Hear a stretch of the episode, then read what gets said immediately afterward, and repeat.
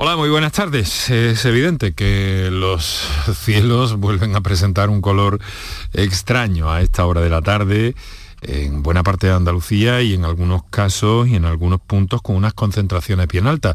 Recuerden que, eh, que en fin, que es un buen método de protección usar la mascarilla mm, más más fervientemente, por así decirlo, y si puede ser una FFP2, eh, mejor. De todas formas, tenemos eh, especialistas hoy que nos pueden hablar también un poquito de esto. Pero nuestro argumento del día, a esta hora de la tarde, y cuando entramos en el territorio que dedicamos aquí en Canal Sur Radio cada tarde a la salud, tiene que ver con el síndrome de piernas inquietas. Miren, es una patología infradiagnosticada y que sin embargo tiene eh, tratamiento, que se puede corregir. El síndrome de piernas inquietas es un problema que, causa como una especie de, inquietud, de una urgencia incontrolable, dicen algunos textos científicos, de mover las piernas. Generalmente eso se debe a una sensación de incomodidad, eh, de quemazón incluso, de dolor. Suele ocurrir por la tarde o por la noche cuando eh, se está uno empieza a descansar o se acuesta o está recostado incluso. El movimiento se alivia temporalmente eh, mm, quiero decir, el movimiento es lo que hace que se alivie temporalmente por lo menos esa sensación tan desagradable. Nuestro argumento del día, síndrome de piernas inquietas con buenos especialistas que nos van a ayudar a comprender, a entender este eh, fenómeno, este síndrome y desde luego también a mm, contar con vosotros eh, para que nos dirijáis cualquier tipo de duda que tengáis al, al respecto. Una enfermedad, un mal que está infradiagnosticado, como digo, pero que sin embargo tiene soluciones, que la medicina tiene soluciones para ello. Bueno, pues con los cielos naranjas sobre esta Andalucía, muy buenas tardes y muchas gracias por estar a ese lado del aparato de radio.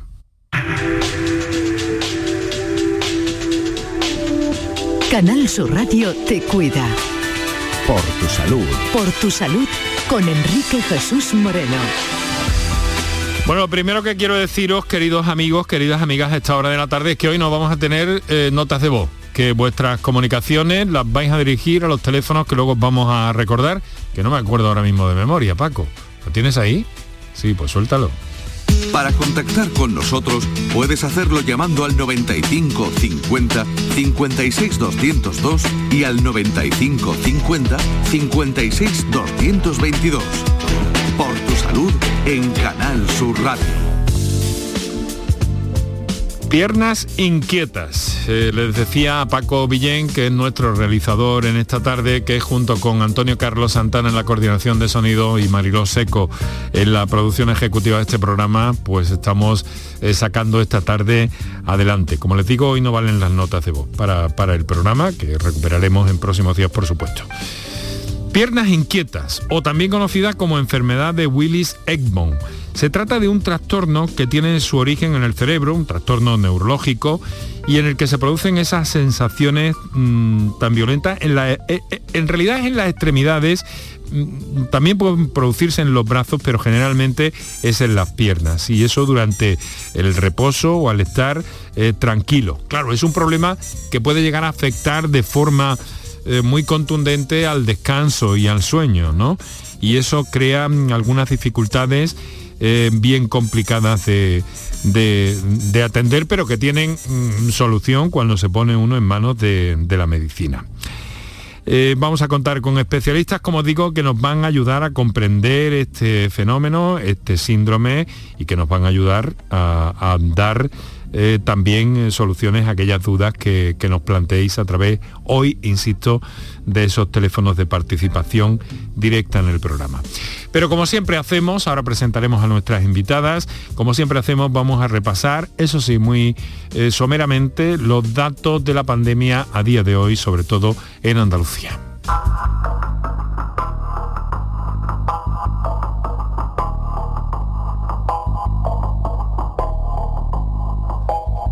Positivos registrados en las últimas 24 horas, la mayor cifra en un mes aproximadamente. Estamos hablando de 5.433 mm, contagios y eso hace que la tasa aumente en 34 puntos y medio, llegue hasta los 276 por cada 100.000 habitantes. Os recuerdo que todos los especialistas que han pasado por este programa en la época más dura y menos dura de la pandemia nos dicen que la cifra debe estar sí o sí por debajo de 50 para eh, tener una cierta tranquilidad en cuanto a la propagación de este, de este virus. Eh, tenemos que lamentar la muerte de otras 13 personas. Hay eh, tres hospitalizados menos en nuestros centros hospitalarios, 545, y en las unidades de ellos, en las unidades de cuidados intensivos, hay 63 personas. Os recuerdo que a partir del lunes eh, Salud va a dejar de facilitar los datos diarios de contagio, solo lo hará dos veces a la semana, serán los martes y los viernes. Y también a partir del lunes, os recuerdo, desaparecen las cuarentenas, ahora vamos a pedir a una de nuestras invitadas también su punto de vista sobre esta decisión, solo tendrá eh, que guardarla aquella persona que tenga síntomas y el médico considere eh, que debe estar de baja laboral. Por otra parte, nuestro país va a recibir a partir del próximo lunes también 11.000, eh, cerca de 12.000 tratamientos de Paxlovid. Ese es el antiviral de Pfizer destinado a pacientes con síntomas leves pero que pudieran desarrollar un COVID grave. En total eh, se ha comprado, se han comprado el Ministerio una cantidad de 344.000 dosis que, como les digo, los, primeros llegarán este próximo lunes, 11.900 eh, de esas dosis de tratamiento de Paxlovid, que es el antiviral de Pfizer. Así estamos en torno a la pandemia. Os recuerdo que es bueno usar mascarilla, eh, que hay un debate sobre la mascarilla próximamente en los recintos eh, cerrados, pero que no vamos a entrar de momento en esa cuestión, aunque sí que hay algunas de estas cosas que quiero preguntar a una de nuestras invitadas, que aunque está aquí, eh, pues bueno, para hablar, como les he propuesto, de piernas inquietas, pues es la presidenta de la Sociedad Andaluza de Medicina Familiar y Comunitaria, es la doctora Pilar Terceño. Doctora Terceño, muy buenas tardes. Hola, buenas tardes. Encantado de saludarla. Muchas gracias por compartir con nosotros estos minutos en la Radio Pública de Andalucía y en este programa. Doctora, dada su responsabilidad y su trabajo también a diario en el Centro de Salud del Porvenir en Sevilla, no tengo más remedio que preguntarle, no sé si por la postura de la propia sociedad que, preside o por su punto de vista eh, mm, personal a partir de esta decisión de eliminación de las cuarentenas.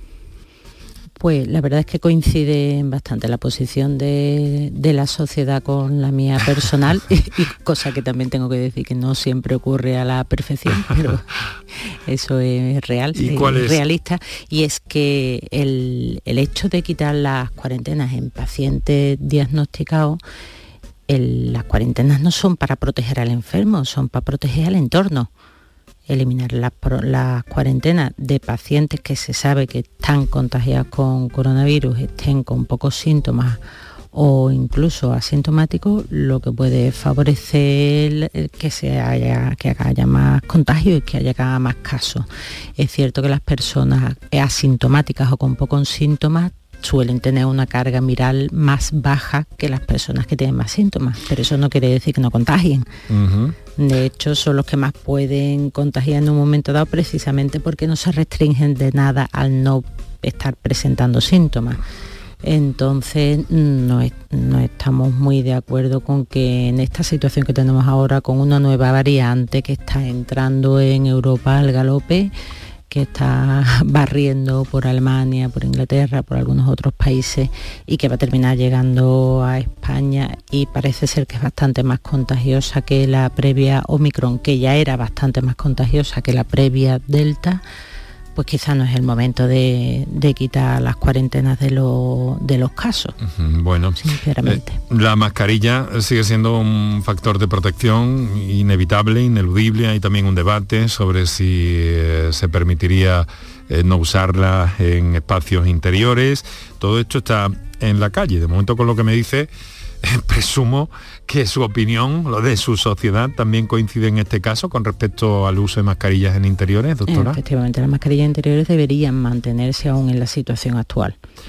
Bueno, las mascarillas tienen un plus con, esta, con estos cielos naranjas que tenemos estos días también, ¿no? Claro, efectivamente, la mascarilla finalmente para lo que está es para filtrar el paso de partículas hacia la vía respiratoria, desde fuera hacia la vía respiratoria y, de, y para que la salida de virus desde tu cuerpo al exterior también se frenen, o sea, son es un método de barrera total igual que puede filtrar partículas mm, vivas, microbios, pues puede filtrar cualquier partícula que esté en el ambiente, en este caso las que están en suspensión con la calima. Y si puede ser una FFP2, mejor nos dicen, ¿no? Bueno, ahí sí te voy a decir una cosa que creo que es importante entender. La, lo que perfecciona, una de las cosas que más perfecciona la mascarilla FFP2 sobre la mascarilla quirúrgica y desde luego ni punto de comparación con otro tipo de mascarillas no homologadas que se vean por ahí, lo que de verdaderamente es más válido de la mascarilla FFP2 es el sellado a la cara.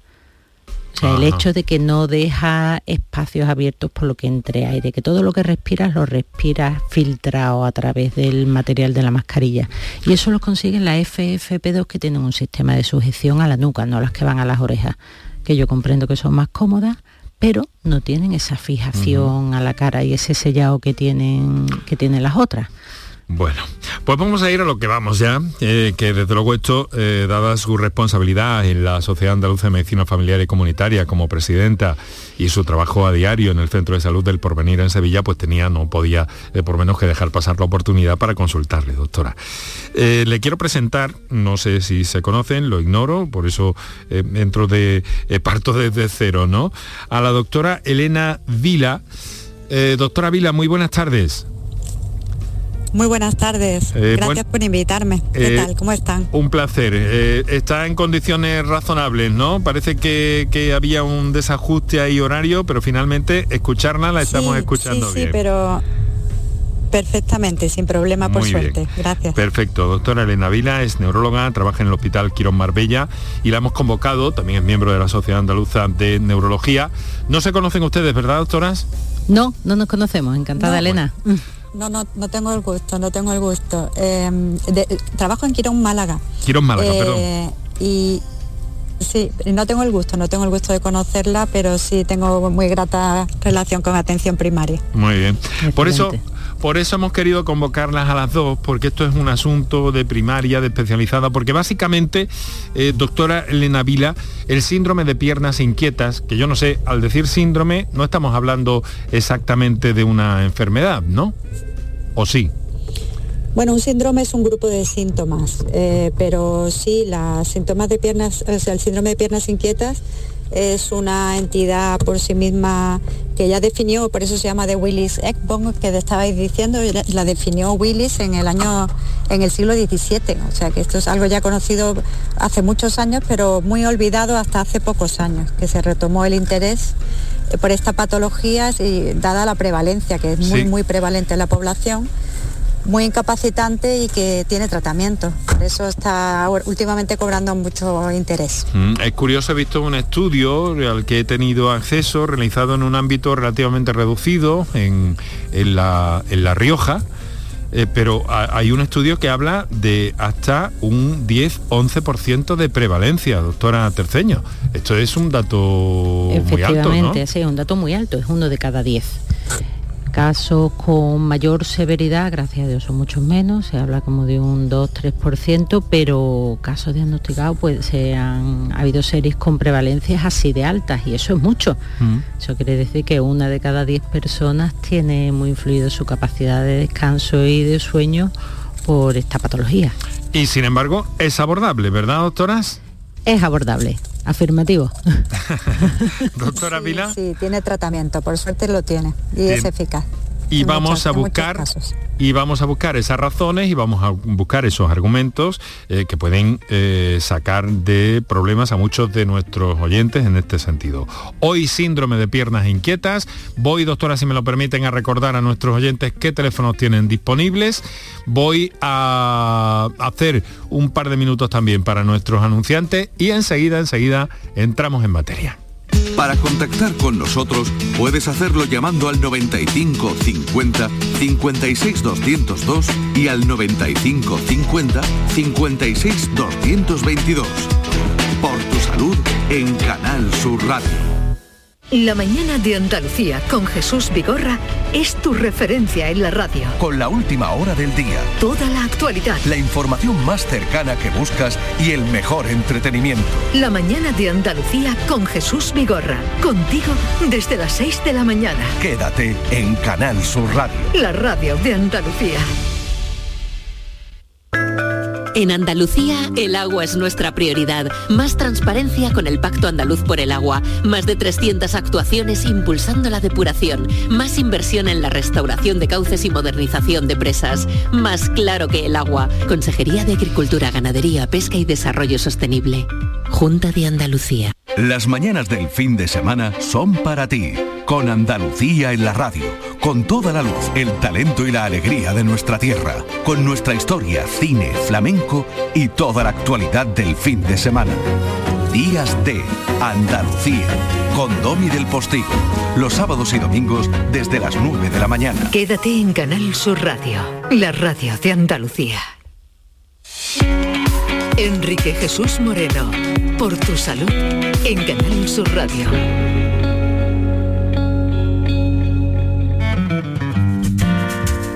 Síndrome de piernas inquietas, hoy con la doctora Pilar Terceño, presidenta de SANFIC, la Sociedad Andaluza de Medicina Familiar y Comunitaria.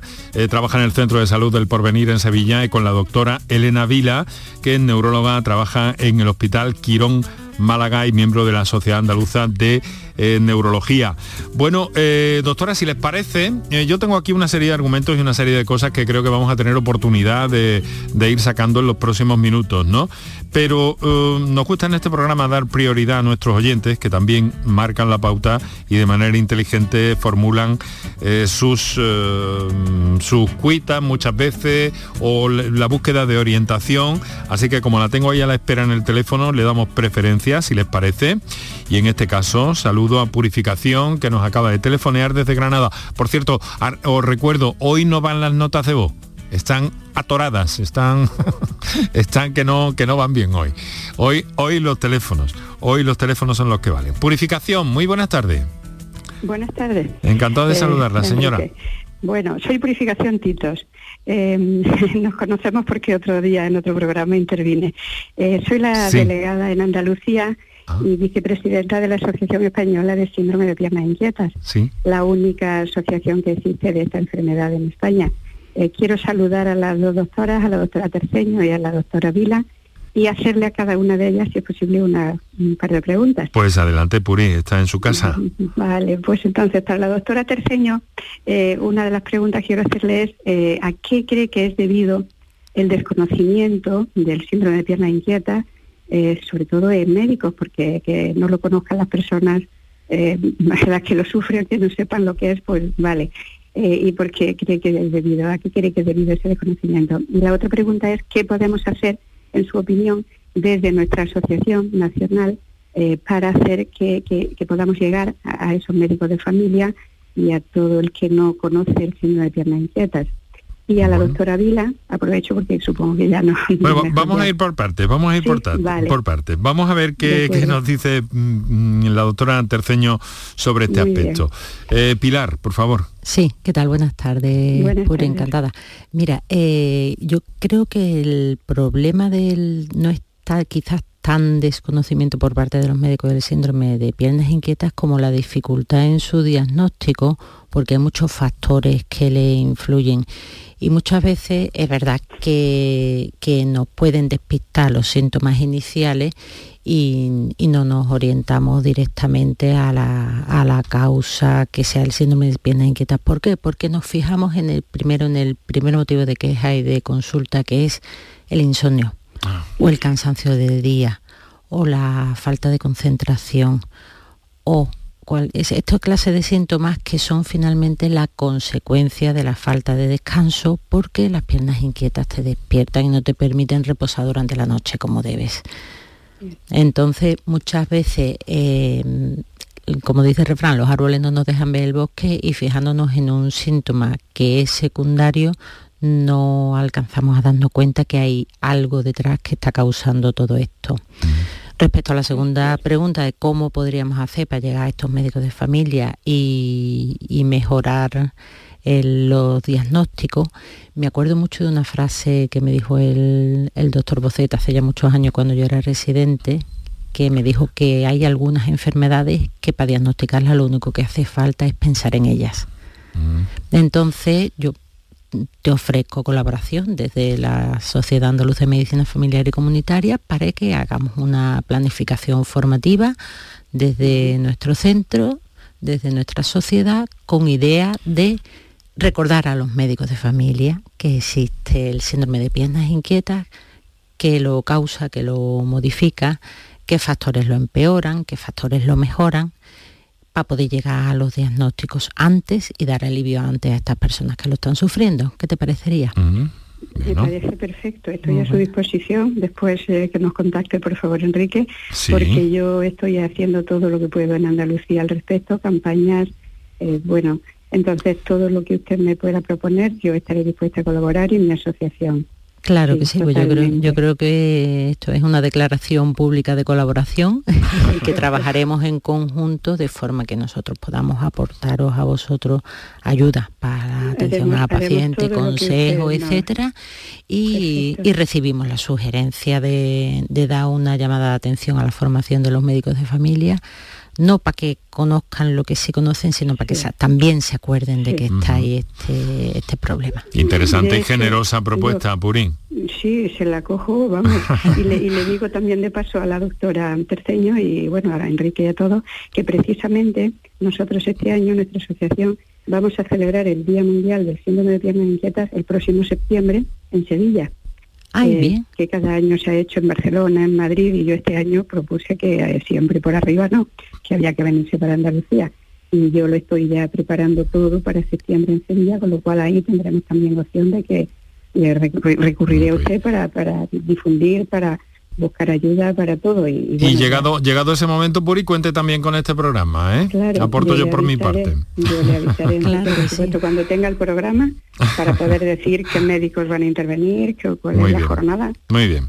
bueno, había otra cuestión, Puri, muy, muy interesante, para la doctora Vila. Para la doctora Vila, buenas tardes, doctora. Pues en este caso quería decirle lo siguiente. Eh, en principio, una idea es cuál es su experiencia como neuróloga con el síndrome de piernas inquietas y, también, eh, como conozco un poco su caso, porque leí en su momento, creo que, tuve información un poco de lo que usted vivió y me dio un libro suyo eh, una vez, hace unos años, pues quería preguntarle, eh, decirle que en nuestra asociación tenemos un caso de un chico, un hombre, que es tetrapléjico, que antes de tener un accidente de moto por la cual quedó en esta situación, no tenía síndrome de piernas inquietas y eh, después de ser tetrapléjico ha tenido síndrome de piernas inquietas, algo muy curioso porque él no puede mover las piernas, sin embargo, él siente la imperiosa necesidad de moverlas.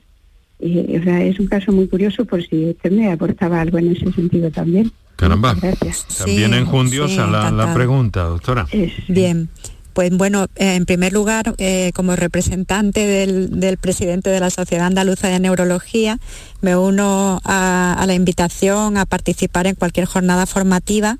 Con sumo gusto porque efectivamente cuanto más divulgación se le dé y la sociedad tome conciencia de lo frecuente que es esta enfermedad y que tiene un tratamiento, que, tiene una eficacia mm, considerable, creo mm. que, eso es muy interesante, así que por nuestra parte podéis contar, mm, por supuesto, con nuestra colaboración para, para participar en la formación.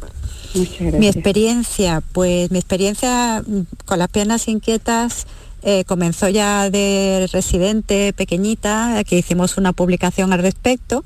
Y eso es bueno porque cuando uno desde su formación más temprana tiene una enfermedad presente en la cabeza, es cuando realmente la detecta con facilidad. Es lo que decía antes la doctora Cerceño, que realmente tienes que pensar en ella. Eh, yo he detectado a lo largo de mi vida múltiples casos de múltiples casos, porque nosotros en, neurología hacemos un interrogatorio casi siempre que incluye la calidad de sueño, el grado de somnolencia diurna, buscando las piernas inquietas y otras patologías que puedan influir en la calidad del sueño nocturno. Entonces sí que en nuestro interrogatorio sí es relativamente fácil que pueda, que pueda aparecer el tema. Eh, pero claro, esto siempre está limitado por la cruda realidad del tiempo que podemos dedicar a cada paciente. Si pudiéramos dedicarle el tiempo que cada paciente realmente requiere, pues este tipo de patologías se nos, se nos pasaría menos infradiagnosticadas de lo que realmente está, que está muy infradiagnosticada. Eh, em, hasta un 3% tienen síntomas incapacitantes de mm. piernas inquietas y sin embargo aproximadamente un 15% de esa población tiene tratamiento. Mm. Entonces sí, ahí hay mucho trabajo por hacer. Respecto al otro tema, bueno, eh, creo que, conoceréis el, hecho de que las piernas inquietas, en un 50% aproximadamente de los casos, tienen un origen muy claramente genético. De, de hecho, es muy frecuente que cuando nosotros vemos a un paciente con piernas inquietas y le preguntemos si hay antecedentes familiares, nos digan que sí, que los hay, porque hay un componente hereditario muy, muy potente. Pero luego existe además el otro 50% se llaman síndromes de piernas inquietas secundarios, es decir, que están relacionados o son consecuencia de una patología de base, de una enfermedad, de otro tipo de enfermedad, que pueda dar síntomas eh, parecidos discutiéndose si son síndrome de piernas inquietas genuinos o no.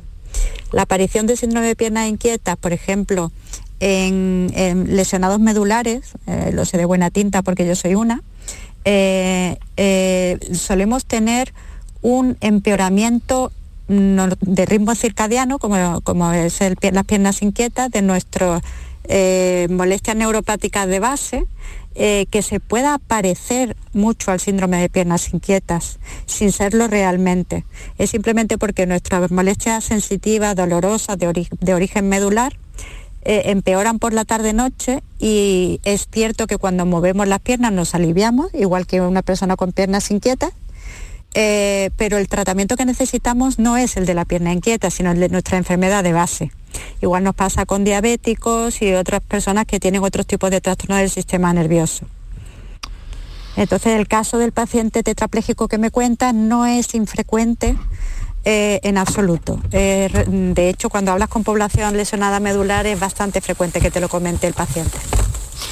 Bueno, pues ahí tiene esa, explicación tan razonada y tan eh, al mismo tiempo tan, tan realista, ¿no? de las cosas. ¿Eh, purificación. Bueno, pues seguimos en contacto, querida amiga. Un placer escucharla. Sigo escuchando. Y, y, qué buenos planteamientos hacen nuestros nuestros oyentes, en este caso Purificación, que ya hemos hablado de ese congreso para septiembre, de la Asociación de Piernas Inquietas de Andalucía. El Nacional se va a desarrollar en septiembre en Sevilla y ya lo notamos en nuestra agenda, no les quepa ninguna duda. Son las 6 de la tarde y 32 minutos. Nuestro mejor saludo a quienes nos sintonizan en el directo de la radio a esta hora de la tarde con estos cielos anaranjados, rosáceos en algunos puntos, en rojizos en otros, dependiendo de muchos factores y en fin. Esperemos que dure pronto, que dure poco este episodio, que se vaya pronto y en cualquier caso, como nos decía al principio del programa la doctora Terceño, que nos proveamos de, una mascarilla, cuanto mm, más FFP2, mejor y que, bueno, que demos este capítulo pronto. Mientras tanto, precaución también ante esta situación. Eh, hoy no tenemos WhatsApp, no tenemos notas de voz, eh, están atoradas, pero eh, estarán pronto de nuevo en funcionamiento. Lo que sí tenemos son los teléfonos para vuestra participación directa. Para contactar con nosotros puedes hacerlo llamando al 95 50 56 202 y al 95 50 56 222. Por tu salud en Canal Sur Radio. Nuestros oyentes no nos dan tregua, para eso estamos aquí, precisamente para saludarles y atenderles como vamos a hacer ahora con Antonio que nos telefonea desde Sevilla. Antonio, buenas tardes. Sí, buenas tardes. Encantado de saludarles. ¿Qué tal? ¿Cómo está, amigo? No, mira, pues, me encuentro bien, eh, eh, como se suele decir, entre comillas, pero eh, el asunto que tengo es de, que ando, que te digo, 100, 150 metros, por ahí ya las pantorrillas se me se me ponen como los gemelos de, del tenista, como de Roberto Carlos, como aquel que dice, y me tengo que parar a tres, cuatro minutos y otra vez eh, ando otros 150, 200 metros. Y ya en cierta ocasión una de las de la, de la médicas, en un reconocimiento médico me ha dicho que era el, síndrome de, del escaparatista. Y dice, usted ve a las personas mayores que se no te ven el escaparate, están descalzando las piernas, ¿no?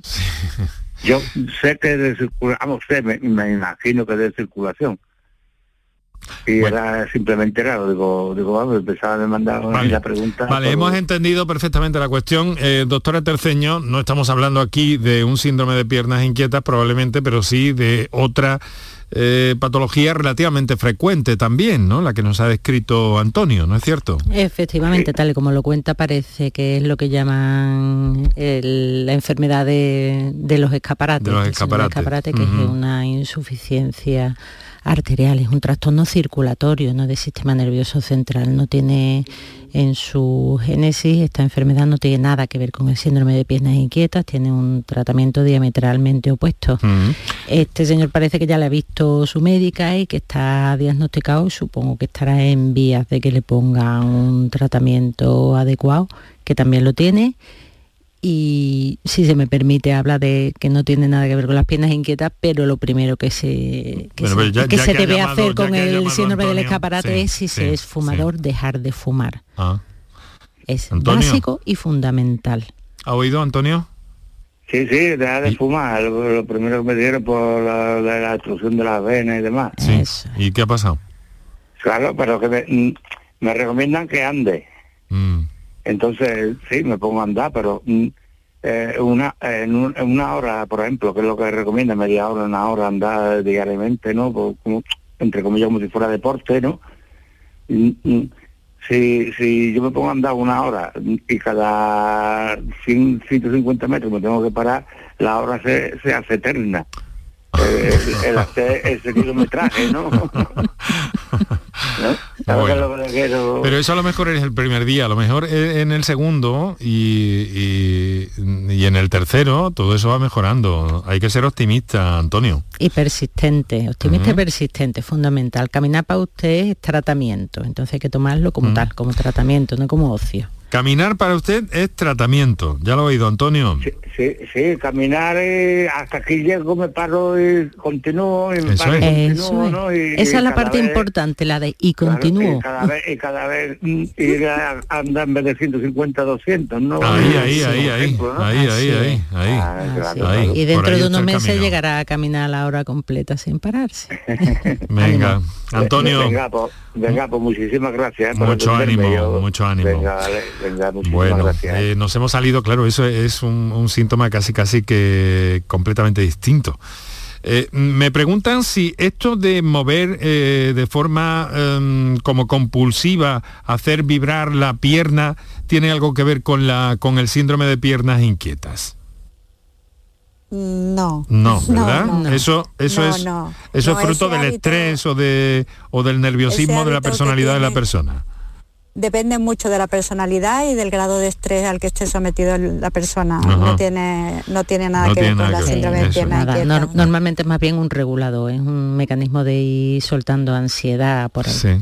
Bueno, entonces, entonces puede resultar hasta positivo, por ahí se suelta el estrés, me dice usted. Bueno, mejor por ahí que con otras cosas más agresivas o más dañinas para el organismo. Pero es mucho mejor manejar la ansiedad hasta el punto que no te haga necesario usar reguladores continuamente. Bueno. Porque los que se ponen nerviosos son los de alrededor, que no pueden contigo. Sí, sí, sí, sí, se transmite el nerviosismo. Sí, se transmite, se transmite, ciertamente. Bueno, vamos a saludar, eh, tengo todavía eh, preguntas que creo que son claves en esto que estamos viendo hoy, que es el síndrome de piernas inquietas, pero vamos a saludar a Francisca Granada. Buenas tardes, Francisca. Buenas tardes. ¿Qué tal? ¿Cómo está? Estamos regular. Vaya. A ver, bueno, pero si sonríe, ya eso es algo qué remedio nos queda, que, que sonreía, está medio contento, ¿no? Bueno, a ver. Mire usted, yo tengo un problema en las piernas, ya se lo he dicho a mi doctora una veces, que en el muslo me da mucha calor, ¿sabe usted? En el muslo izquierdo. Mm. Y, y, a veces lo tengo como acorchado. Me duele la pierna y me pasa como dice ese señor, que yo voy a andar y yo no puedo andar tampoco solamente muy poquillo y pararme, que me dicen que ande, pero me pasa lo igual, que no puedo, que tardo en estar una hora, tardo tres o cuatro. Ya, eh, eh, doctora, tengo entendido que algunos pacientes refieren también eh, a veces como esa desinquietud, pero también como quemazón, picor, pinchazos. Mm, ¿Eso también es compatible con el síndrome de piernas inquietas? Sí, lo que relata la señora no es un síndrome de piernas inquietas, tendrá que verlo un neurólogo porque es una molestia de características neuropáticas que a lo mejor puede tener que ver con un pinzamiento del ciático, en fin, como vulgarmente se conoce, o, mm, algunas otras causas de síntomas similares.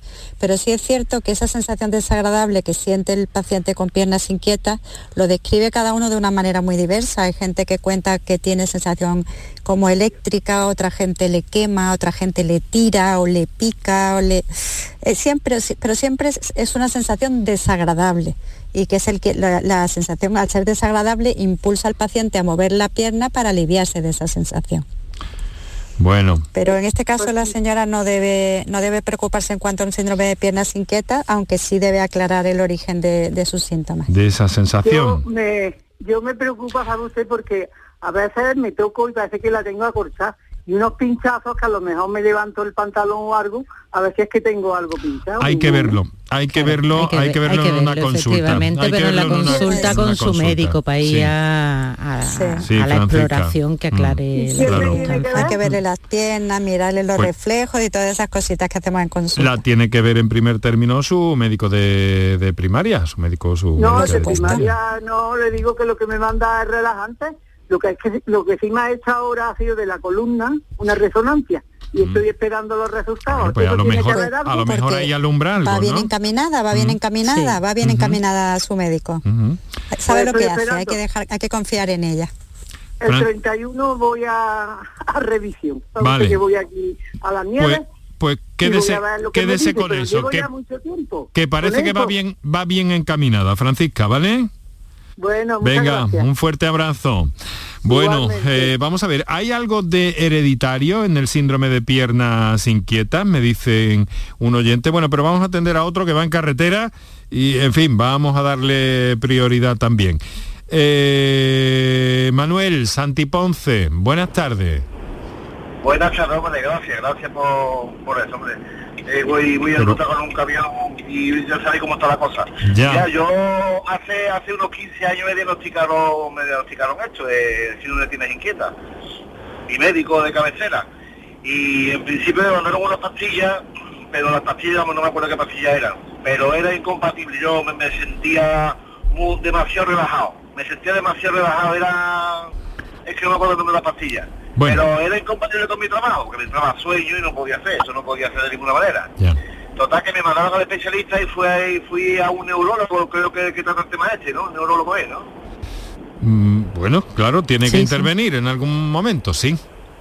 Bueno, pues me dijo que eso era una manía, que procurara andar un poco antes de acostarme, porque sobre todo cuando me hace, según mi mujer, más se acusa es, dormido, es dormido. Dice que muevo los pies alternativamente, uno para arriba, otro para abajo, uno para otro para abajo, y lo que lo sufre más es ella, de luego. Pero no se despierta usted de... No, no, que va, que va. Yo, me, me ah. despierto y parece que he caminado tres horas. Me duele detrás, justo de encima del talón ah. de, o sea, el tendón del, del tobillo de atrás, hasta una cuarta arriba me duele. A ver. Me quema. Eh, yo como, como, como quemor, quemor así como, que, como si me quemara. Ya. yo caliente esa zona. Ya, bueno, podríamos estar ante... Claro, yo sé lo que pasa, perdona, que más o menos ya convivo con esto, ya, ya muchas veces no le he hecho ni cuenta. Está ahí, pero no, no le he hecho cuenta. Llevo ya, muchísimos años con el tema este. Ya. Y llegó a, llegó a producirse un diagnóstico, me ha dicho al principio, ¿no? Sí, sí, sí, mm. sí, sí. Bueno, doctora, ¿podríamos estar ante un caso de síndrome de piernas inquietas? Doctora, ¿cuál? Pues, eh, ¿por quién empezamos? Por la, por la doctora Vila, que ha preguntado. Bien, a ver, eh, creo que en este caso, por lo que cuenta el paciente, sí queda muy claro que tiene un síndrome de pierna inquieta con muy alta probabilidad.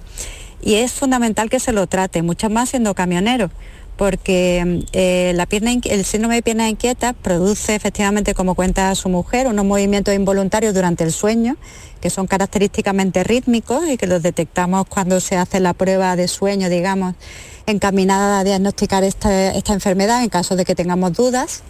Eh, y es fundamental que se lo trate porque eh, su calidad de sueño no es la correcta y la somnolencia diurna excesiva es una de las consecuencias prácticamente que va siempre inherente, casi siempre inherente a los síndromes de piernas inquietas. Como el sueño no es reparador, de día estamos cansados y tendemos a dormirnos con facilidad en cualquier sitio. Eso incluye el volante. Así que hay que seguir luchando por buscar otras alternativas de tratamiento porque existen varias familias de tratamientos encaminados a aliviar los síndromes, el síndrome de, el síndrome de piernas inquietas y lo que le animo es que vuelva a consultar para buscar otro fármaco que quizás se adecue más a su caso. Sí, yo, mm, a ver, eh, doctora Terceño, ¿algo que añadir ahí? Pues sí, efectivamente creo, coincido con la doctora Vile, que parece que, claro que es un síndrome de pierna inquieta con los síntomas que está presentando y aunque es verdad que algunos de los tratamientos que se utilizan dan sueño, hay otros que no y podrían ser compatibles con su trabajo. Aún profundizando un poco más en su situación personal, también hay que ver que hay veces que el síndrome de piernas inquietas está relacionado con otras circunstancias que se pueden corregir con medicamentos que no dan sueño. Hay síndrome de piernas inquietas asociado a déficit de magnesio, a déficit de hierro, a déficit de ácido fólico y a lo mejor resulta que en una analítica se puede comprobar que con un aporte de hierro se podría corregir en buena parte estos síntomas tan desagradables y eso no le va a dar sueño de ningún tipo. De ningún tipo, efectivamente, le van a ayudar incluso a mejorar. Bueno, eh, claro, una, vueltita con su médico de familia que repase si está tomando otro mm. tratamiento que puede influir, en fin, que creo que se pueden hacer cosas. Hay que, hay que investigar. ¿eh? igualmente le animo a, a retomar ese tema con su médico. Manuel, ya ve que hay soluciones, hombre, también para esto. Ánimo al volante. Sí, a ver, ¿qué, doctora Vila, ¿nos ha dicho algo? No, que hay que, es importante que, no lo deje estar, que le tome el asunto, porque va en su, en su calidad de vida y en su, bueno, en la seguridad al volante, en muchos aspectos. Muchos aspectos, efectivamente. Bueno, querido amigo, mucha suerte, ánimo al volante, ¿eh? Muchas gracias a vosotros, muchas gracias. Venga, pero no lo deje, hombre, no lo deje. No, no, no. No que, antes... he aprendido a convivir con esto y casi se me ha olvidado, pero está ahí, está ahí, mm, está ahí. Pues seguramente le está, le está, eh, está ahí en oculto fastidiándole y desde luego a su a su esposa, como nos ha dicho también. ¿Eh? Bueno. Un abrazo, Manuel, un fuerte abrazo. Venga, muchas gracias. bueno, nos habían planteado que mm, nos dicen, creo que mi padre tuvo síndrome de piernas inquietas. Eh, ya no vive, pero yo podría llegar a padecerlo, no sabemos si es hombre o mujer, o les pregunto si hay alguna eh, relación por sexo con el síndrome de piernas inquietas, doctoras. Eh, pero ¿qué le decimos a este oyente? O sea, ¿hay algún antecedente, un antecedente familiar puede ser un factor de riesgo? Sí, efectivamente, hay, pues una, hay una asociación genética no directa, pero sí con, con una alta penetrancia que se llama y tiene bastante influencia si su padre efectivamente la tuvo, aunque tal y como se expresa dice que es una sospecha, pero si efectivamente la tuvo, eso es un, factor de riesgo, un factor a tener en cuenta a la hora de, valorar si ella lo tuviera siempre que tenga síntomas compatibles, claro, lógicamente. Y que lo vaya a tener de forma necesaria, pero si pudiera, lo tiene claramente más probabilidad de tenerlo que otra persona que no tenga antecedentes familiares aunque no hay que mm, eh, precipitarse para nada. Lo que me ha llamado la atención de este, de este oyente que iba al volante en el camión en estos días, tiene que ser especialmente, eh, fin, estresante, ¿no? Eh, pero lo que me ha llamado la atención es que él decía, tenía el problema, pero luego no se despertaba, ¿no? Porque muchas veces eh, el abordaje del, síndrome de piernas inquietas es un poco multidisciplinar, ¿no? Y las unidades del sueño intervienen. A veces se considera una enfermedad del sueño. Sin embargo, Manuel nos dice que él no se despierta. A ver, es que hay dos, eh, digamos, dos grupos de síntomas. los síntomas que aparecen en vigilia cuando el paciente está despierto que son esas molestias desagradables que le impulsan a mover las piernas, que cuando las mueve nota un alivio parcial, que empeoran claramente en la tarde-noche Y, pero luego el paciente cuando logra dormirse y está ya dormido, mm. aparecen unos movimientos repetitivos, rítmicos, que él los, describe, los describía perfectamente, que, que, se llaman movimientos periódicos de las piernas y que hace que el sueño se fragmente y aparte de lo, del mayor número de microdespertares que tienen estos pacientes, eh, los movimientos periódicos per se, las dos cosas unidas hace que la calidad del sueño, la eficiencia del sueño, eh, sea bastante baja en estos pacientes y, es por eso que, él no se despierta porque se estaba describiendo fundamentalmente los síntomas que aparecen ya dormidos. Es eh, curioso, es curioso todo esto también. Estamos, recordemos, ante un síndrome de piernas inquietas que, bueno, que puede llegar a afectar a un 10, 10, un, 10 un 11% de la población y que tiene tratamiento. Vamos a hablar un poco de esos tratamientos, que pueden ser, ya hemos escuchado un poco, ¿no? Pero por ponerlo todo en un paquete, eh, doctora Terceño, mm, eh, cada caso es distinto y por tanto tendrá un abordaje distinto, ¿no? Efectivamente, en cada caso lo primero que hay es que buscar si hay factores desencadenantes que se puedan corregir antes de ir a tratar el síntoma o en paralelo a ir a tratar los síntomas. Porque como hablábamos, si hay medicamentos que estén influyendo en la aparición, si hay déficit de nutrientes que estén influyendo en la aparición, hemos hablado del hierro, de magnesio, de ácido fólico, hay algunos tratamientos que influyen o tratamientos que se deben evitar porque lo empeoran. Ese es el primer paso para buscar la mejoría, es dejar de tener los factores desencadenantes. Eh, normalmente, aunque no es necesario para el diagnóstico, porque el diagnóstico se hace por la clínica, ¿vale? por la observación de, los síntomas que nos describen, sí en muchas ocasiones es conveniente realizar una analítica buscando este tipo de, factores que estamos hablando, viendo cómo está la función renal, por ejemplo, la insuficiencia renal es otro factor, los diabéticos que sufren polineuropatías también es otro factor predisponente, en fin, hay que buscar un poco más para profundizar en el conocimiento de la situación. Y, luego efectivamente hay tratamientos que se utilizan y que son eficaces, son tratamientos de la familia de los medicamentos que se utilizan para el Parkinson, ahora la doctora Vila podrá confirmar esa línea también, porque finalmente lo que yace en el fondo de esta patología es un trastorno del movimiento, un trastorno del metabolismo, de la dopamina, que es una sustancia que está en el sistema nervioso central y es la que regula los movimientos. Al fallar esta dopamina, los tratamientos que actúan en esta línea son los que necesitamos para corregirlo, el, origen, el factor de fondo. Entendido. A ver, doctora Vila. Pues bien, yo estoy muy de acuerdo en el tema de, mm, primero tratar de ir a una causa tratable, el, problema de metabolismo del hierro es enormemente frecuente. De hecho, nosotros hemos observado incluso pacientes que sin llegar a tener niveles de ferritina especialmente bajos, pero sí mejoran con un suplemento oral de hierro, siempre y cuando se, descarte que el paciente tiene una enfermedad que contraindique la administración de hierro, que no son muy frecuentes. Entonces, eh, a veces eh, situaciones fisiológicas como el embarazo pueden producir también eh, mucha mayor prevalencia de síndrome de piernas inquietas. en el caso de que el paciente sea diabético, pues hay que insistir mucho en el, tema del control de su azúcar, de hacer bien la dieta, de hacer ejercicio físico yo creo que hay que educar mucho, mucho, mucho en, temas de hábitos de, buena, de buena calidad de vida, eh, hábitos de sueño saludables, dietas saludables, evitar van a ayudar a este tema y a muchas otras cosas, ¿verdad, doctora? Efectivamente. Yo creo que en educar en hábitos de vida es difícil, requiere tiempo, requiere disciplina por parte del paciente, que a veces encuentra más comodidad en tragarse la pastilla mm. que modificar hábitos de vida que requieren tiempo, energía y bueno, a veces da pereza, ¿no? Pero es mucho más eh, eficiente. Claro, y mucho más rentable en el largo plazo, totalmente de acuerdo, claro. Mucho más, mucho más. Y porque no, no podemos olvidar que todos los fármacos que administramos tienen efectos secundarios. Entonces, si el fármaco hay que administrarlo, se administra, no hay problema pero solo en casos seleccionados cuando, la, cuando el tener una vida sana y unas determinadas estrategias que se aportan normalmente en consulta no han funcionado. Entonces, porque no son tratamientos curativos de la enfermedad, eso hay que tenerlo muy presente.